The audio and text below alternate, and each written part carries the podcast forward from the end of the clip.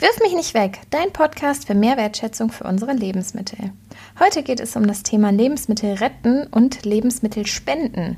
Wir schauen uns zwei Initiativen etwas genauer an.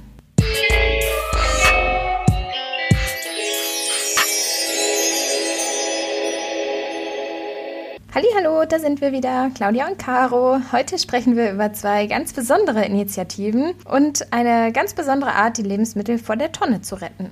Ja, und auch wie jeder einfach äh, mitmachen kann dabei. Wenn wir uns die Zahlen und Fakten zur Lebensmittelverschwendung anschauen, dann sieht man, dass auch in Supermärkten, Großmärkten und bei anderen Anbietern viele Lebensmittel weggeworfen und aussortiert werden. In einer der letzten Folgen haben wir auch schon über die Verteilbar Münster gesprochen und heute möchten wir euch nochmal Foodsharing und unsere Erfahrung damit vorstellen. Zum Thema Foodsharing haben wir Patricia aus dem Horst Gandakesee befragt und zwar ist sie dort bei Foodsharing ganz aktiv und da sind wir dann gespannt, was sie uns dazu noch erzählen kann. Außerdem wollen wir über das Thema Lebensmittelspenden sprechen und auch äh, die Tafeln dazu einmal vorstellen und erklären. Erzähl du doch mal, wie sind deine Erfahrungen mit Foodsharing? Ja, also ich habe mittlerweile schon öfters Lebensmittel dort abgeholt. Ähm, die wurden von Foodsavern gerettet. Und bei mir in Oldenburg ist es zum Beispiel so, dass es ähm, eine Gruppe in so einem großen Messenger gibt. Und dort werden dann Fotos von den Lebensmitteln eingestellt und ähm, ja, entweder schreibt man demjenigen dann eine private Nachricht, dass man sie gerne abholen möchte, oder ähm, es gibt auch einen ganz großen Verteiler. Das sind so Schränke oder Regale. In Neuenburg ist es eine Kiste, wo ähm, ganz viele Lebensmittel einfach drin reingelegt werden und dann kann man sie sich dort einfach kostenfrei abholen. Ähm, ganz wichtig, egal ob man jetzt von Privatpersonen oder aus diesen Verteilern die Lebensmittel abholt, sind natürlich, ähm, dass man auf die gängigen Hygienemaßnahmen ähm, achtet, wie jetzt immer Mundschutz und Handschuhe zu tragen und dann kann man sich die Lebensmittel dort rausholen. Und ich habe das schon gemacht, zum Beispiel mit ähm, altem Brot ganz viel. Das ähm, ist halt einfach Wahnsinn. Das ist fast noch total frisch und du kannst dir echt manchmal Massen abholen. Die werden dann von örtlichen Bäckereien abgegeben und ja, das ist wirklich eine super Sache. Vielleicht erzählst du noch mal kurz, wie da so diese verschiedenen Parts heißen und we von wem die übernommen werden. Ja, genau. Also ähm, Food Sharing ist ja so eine Organisation und also jeder kann quasi sich entweder da anmelden oder ja auch einfach zu den verschiedenen ähm, Standpunkten gehen, wo dann die Lebensmittel ähm, gelagert werden und die da abholen. Und jeder kann auch Lebensmittel selber anbieten, wenn man was übrig hat. Äh, und dann ist man halt ein Food Sharer. Und wenn man selber Essen anbietet, nennt man das Essenskorb und kann die dann da anbieten. Also auf der Internetseite gibt es so eine Karte, die man sich angucken kann und da sind dann die verschiedenen Essenskörbe, wenn man sich quasi selber da anmeldet und sagt, ich habe Essen da, ähm, kann man halt angeben, wo man es abholen kann. Und da gibt's auch die ganz verschiedenen Standorte von den ähm, von den Verteilern, ne? Von den Verteilern, genau. So heißen nämlich die Standorte, wo dann ähm, die Lebensmittel, die abgeholt werden von verschiedenen Betrieben, die mit Foodsharing kooperieren, ja, wo die dann hingebracht werden. Das sind dann die Verteiler. Ja, und wenn man dann die Lebensmittel abholen möchte von den kooperierenden Betrieben, dann muss man ja so ein paar ja, Fortbildungen machen, irgendwie so ein Quiz und noch ein paar andere Sachen. Und dann, und dann kann man sich als Food Saver bezeichnen und dann kann man nämlich die Lebensmittel selber auch retten. Also sonst kann man halt jetzt nicht einfach irgendwie in den Supermarkt gehen und sagen, hey, ich würde gerne die Lebensmittel hier abholen, sondern muss da halt auch schon ähm, Fortbildungen gemacht haben. Ja, man holt dann, glaube ich, auch mit ähm, anderen Food äh, Share, nee, das waren dann die Food Saver, die ähm, ja schon in die Betriebe gehen. Da macht man auch manchmal nochmal so eine gemeinschaftliche Abholung, damit man auch sieht, wie das alles so läuft und wie man sich verhält. Weil ganz wichtig ist, dass man auch ein einheitliches und verlässliches Auftreten dann auch für die Betriebe hat. Und dann genau. ähm, gibt es aber wirklich viele Kooperationen halt mit, ähm, mit Supermärkten oder Bäckereien und abends, wenn die halt die Sachen nicht mehr verkaufen können und ähm, die Tafeln auch schon da gewesen sind, dann dürfen halt noch die ähm, von Foodsharing halt kommen und die Lebensmittel abholen. Ähm, ja, da sprichst du auch was ganz Wichtiges an, ähm, dass wenn die Tafeln das schon abgeholt haben, also das zeigt auch nochmal, dass die auch sehr gut mit den Tafeln kooperieren und nicht irgendwie die da als Konkurrenz quasi sich da gegenseitig die Lebensmittel weg, ja, retten, ähm, sondern dass halt die Tafel auf jeden Fall immer Vorrang haben. Genau, und ähm, bei, das ist halt so ein Unterschied, ne? Bei den Tafeln dürfen ähm, ja dann Bedürftige die Lebensmittel abholen und bei Foodsharing ist es, hat es halt keine soziale Komponente, sondern da kann einfach jeder, der Lebensmittel retten möchte, kann die dort abholen. Genau, ist aber natürlich auch ein Vorteil, dass man sie da umsonst abholen kann. Ne? Also ähm, gerade in größeren Städten wird es ja auch viel von ähm, Studierenden zum Beispiel genutzt, weil es halt auch einfach, ja, Ressourcenschonung und Kosteneinsparung. Genau, genau, genau. Ja, das ist nämlich ja auch das, einfach das gemeinsame Ziel, ne? dass man auf der einen Seite die Lebensmittelverschwendung reduziert und die Tafel hat halt noch das ähm, Ziel dahinter, dass sie die Ernährungsarmut einfach mindern wollen. Genau.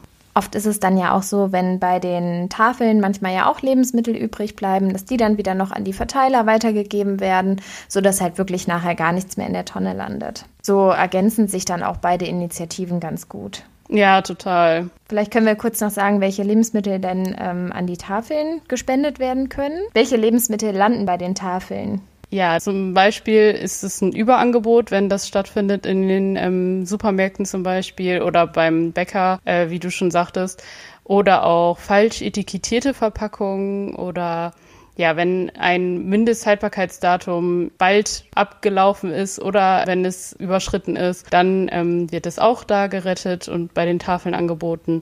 Genau, es sind halt einfach Lebensmittel, die nicht mehr verkauft werden können, aber einfach bedenkenlos verzehrt werden können. Ne? Auch so Backwaren vom Tor Vortag, Obst und Gemüse mit kleinen Schönheitsfehlern.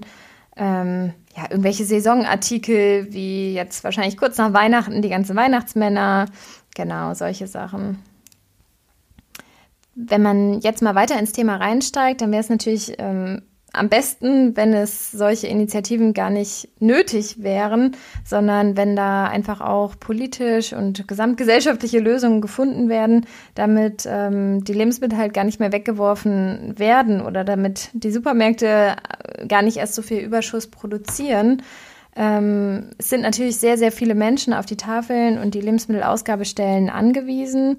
Denen dürfen die Spenden nicht wegbrechen.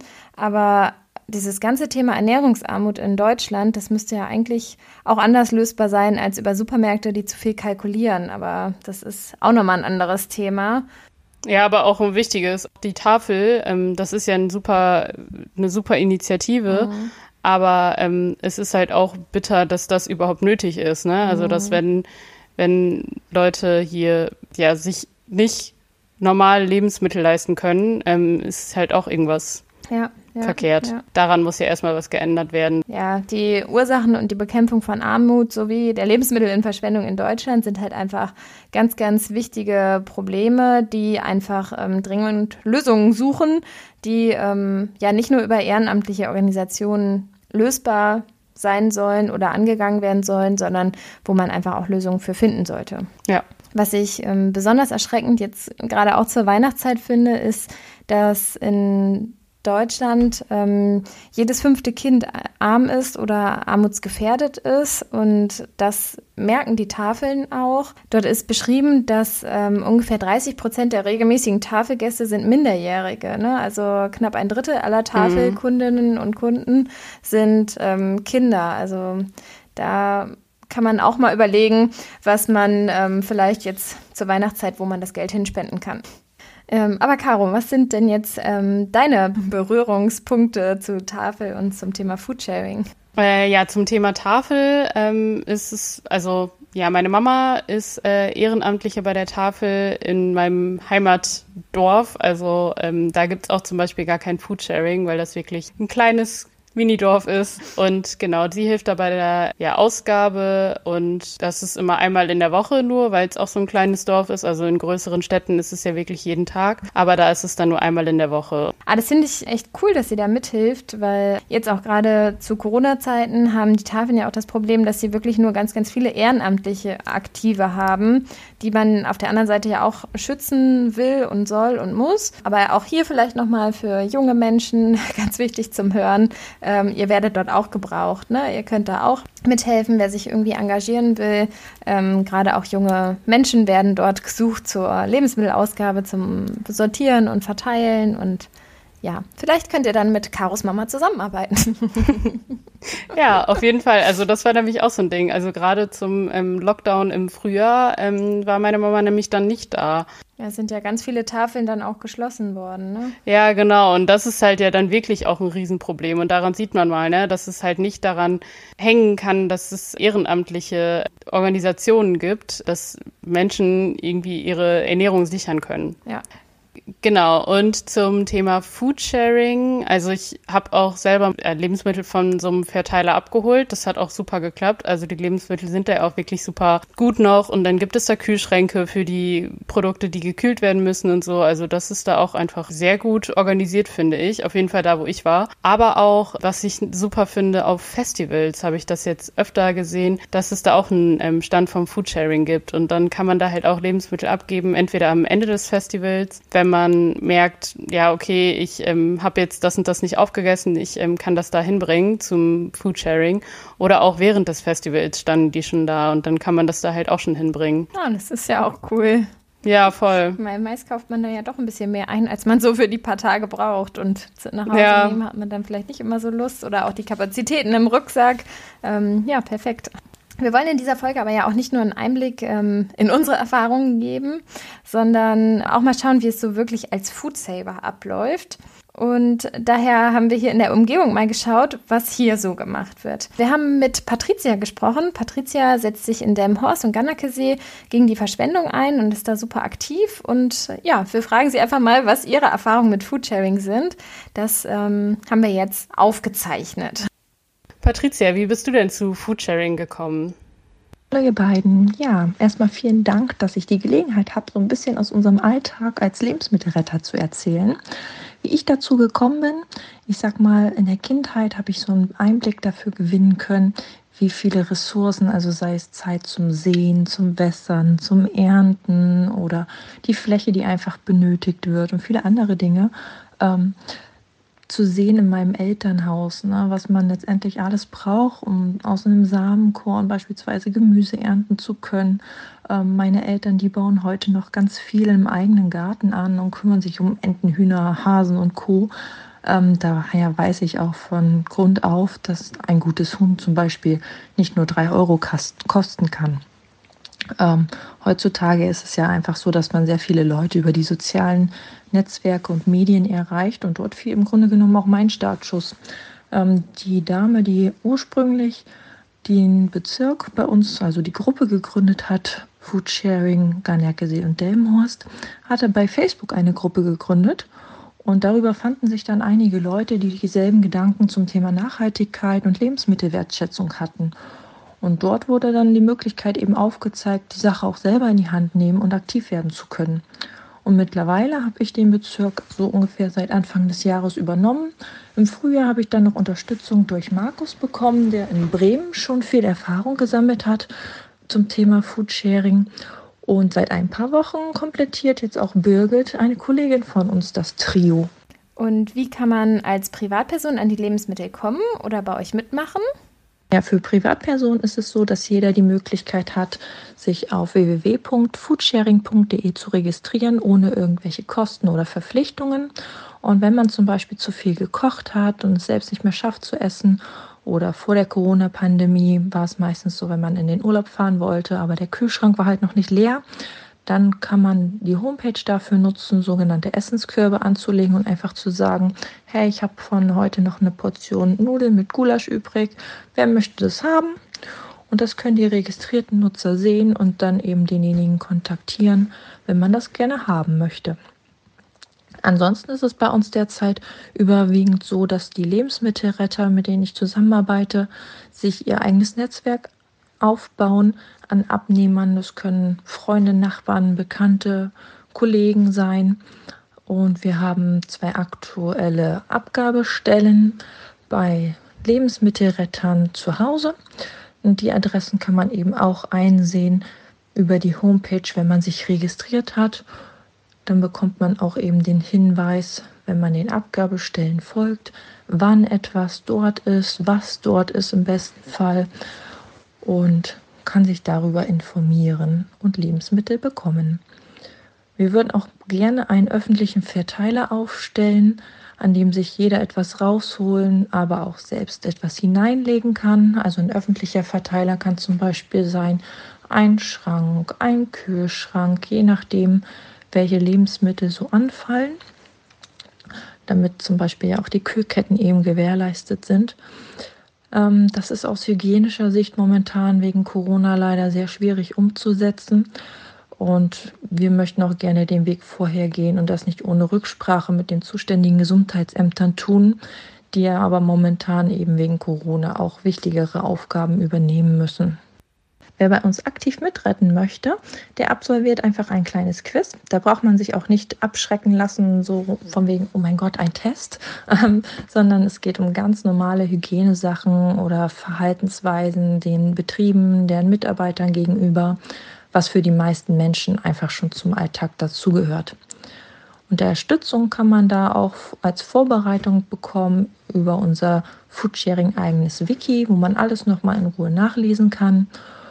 Und wir haben in, bei Facebook auch eine Gruppe erstellt, Foodsharing Garnecke und Delmenhorst. Für die haben wir extra ein paar Videos gedreht, um den Leuten das nochmal einfacher darzustellen und ihnen eine Anleitung an die Hand zu geben, wie sie sich registrieren können oder eben auch, wie sie die Essenskörbe anlegen können. Und ansonsten freuen wir uns über zahlreiche Abnehmer und Nutzer der Homepage. Wenn man das kleine Quiz bestanden hat, dann setzt man die gelernten Inhalte in die Praxis um, indem man noch dreimal mit erfahrenen Foodsavern zur sogenannten Probeabholung mitgeht, im besten Falle schon in die Betriebe, wo man später retten möchte.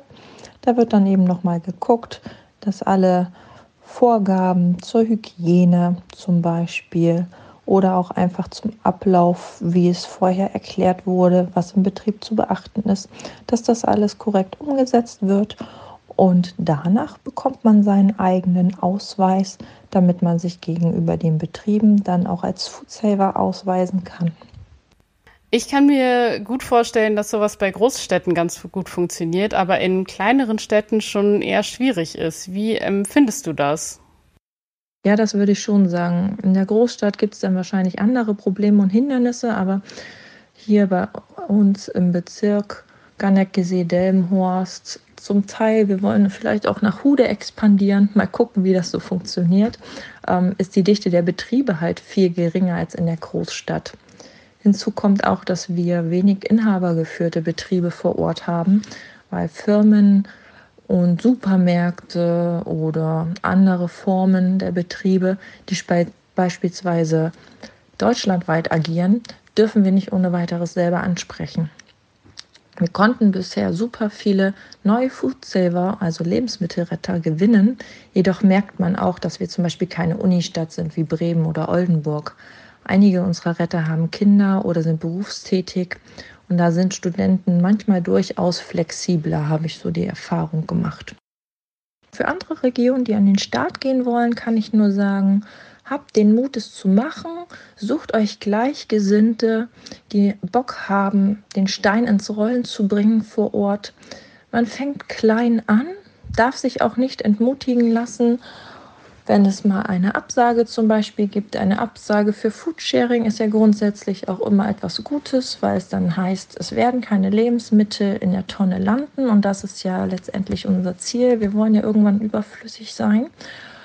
Und ansonsten, der Rest entwickelt sich fast von allein.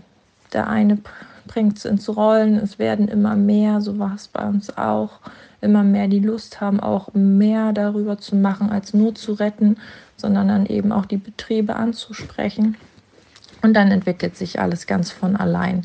Es ist halt nur wichtig, dass man sich mit der Zeit ein Netzwerk aufbaut, sowohl an Abnehmern, die die Lebensmittel mitverbrauchen können, wie auch an Kooperationspartnern, wie zum Beispiel mit dem RUTZ, wo wir auch unsere Mitgliederversammlung vor der Corona-Pandemie durchführen durften. Aber das wird sich alles mit der Zeit finden. Also habt Mut und traut es euch zu. Jeder, der einen kleinen Schritt macht, ist mehr, wie wenn man gar nichts macht. Wie läuft die Zusammenarbeit mit den Supermärkten und den Lebensmittelrettern? Die Zusammenarbeit zwischen den Betrieben und Foodsavern klappt gut. Es ist ja auch eine Prämisse von Foodsharing, dass wir uns nach den Wünschen der Betriebe richten, zum Beispiel bei den Abholzeiten und Tagen oder auch wo wir die Sortierungen vornehmen sollen oder wie viele Leute kommen dürfen. Von daher passen wir uns da den Betrieben ganz an. Und wenn es auch mal zu Änderungen kommen soll, wie jetzt gerade ähm, durch die Pandemie, das konnten wir auch alles gut und flexibel mit einarbeiten. Und daran, ja, das geben wir dann auch so an die Food Saver weiter, ähm, die natürlich auch gewisse Vorgaben haben, damit alles reibungslos laufen kann. Und wenn den Food Savern irgendwas auffällt, was vielleicht noch irgendwo ergänzt werden muss bei uns auf der Homepage, damit es runder läuft für die Betriebe und für das allgemeine Miteinander, dann stehen wir da auch in ständigem Kontakt, um das für alle positiv und gut zu gestalten. Hast du irgendwas, was du dir wünschen würdest? Ich wünsche mir, dass wir Foodsharing vor Ort noch mehr etablieren können, dass die Leute einfach auch mit dem Begriff Foodsharing etwas anfangen können und wissen, was dahinter steckt. Über neue Kooperationen würde ich mich auch freuen, sofern sie denn notwendig sind natürlich. Und ansonsten ist es mir einfach wichtig, ein Bewusstsein für den Wert der Lebensmittel zu schaffen, wie ich anfangs schon erzählt habe aus meinem Elternhaus, dass die Leute einfach ja, es entlohnen, was auch an Ressourcen notwendig ist und Arbeitsaufwand. Ja, vielen, vielen Dank, Patricia, für die Beantwortung der Fragen. Schön, dass wir einfach mal mit dir sprechen konnten. Ja, wirklich eine super Aktion. Schaut mal bei euch in der Nähe, ob ihr da noch irgendwas zum Thema Foodsharing findet, wo ihr mitmachen könnt oder wo ihr auch selber Lebensmittel abholen könnt, damit einfach noch weniger in der Tonne landet. Ja, auch von mir nochmal vielen Dank. Es ist echt super spannend, das äh, nochmal aus der Perspektive eines Foodsavers oder einer Foodsaverin zu hören. Und vor allem finde ich das auch echt sehr, sehr spannend. Ja, dass man auch auch einfach in einer kleineren Stadt, wenn man sich einfach engagiert, dass es da auch einfach gut funktionieren kann.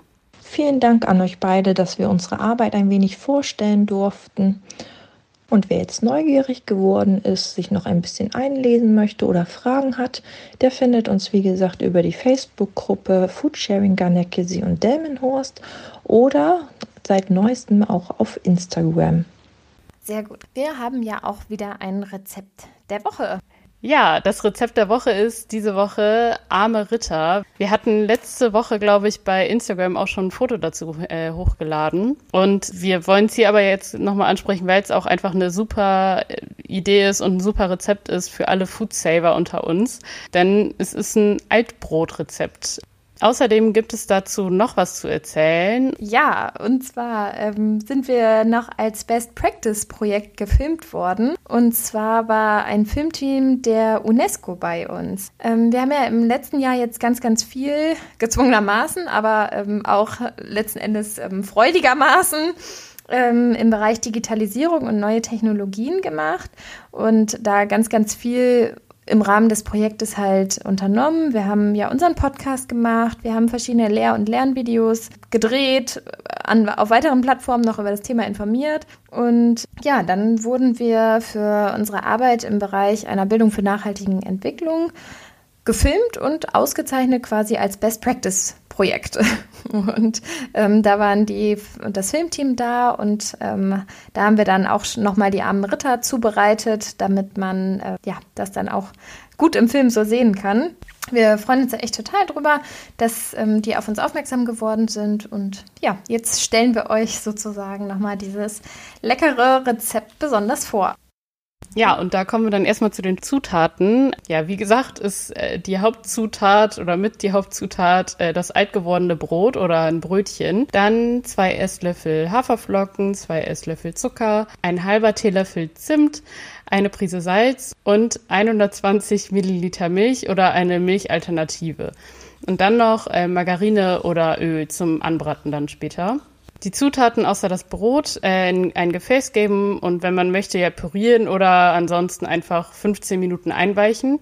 Dann die Scheiben Brot in die Flüssigkeit legen und eventuell die Haferflocken, wenn man sie dann halt nicht püriert hat, mit einem kleinen Löffel noch auf das Brötchen oder auf das Brot streichen. Und dann brät man das Ganze in einer Pfanne von beiden Seiten knusprig an mit ja Öl oder Margarine, wie gesagt. Und fertig sind die armen Ritter. Genau. Ja, dazu passen dann natürlich noch äh, sowas wie angebratene Apfelstückchen mit Zimt und Zucker oder Marmelade. Also manchmal auch Schokolade. auch sehr gut.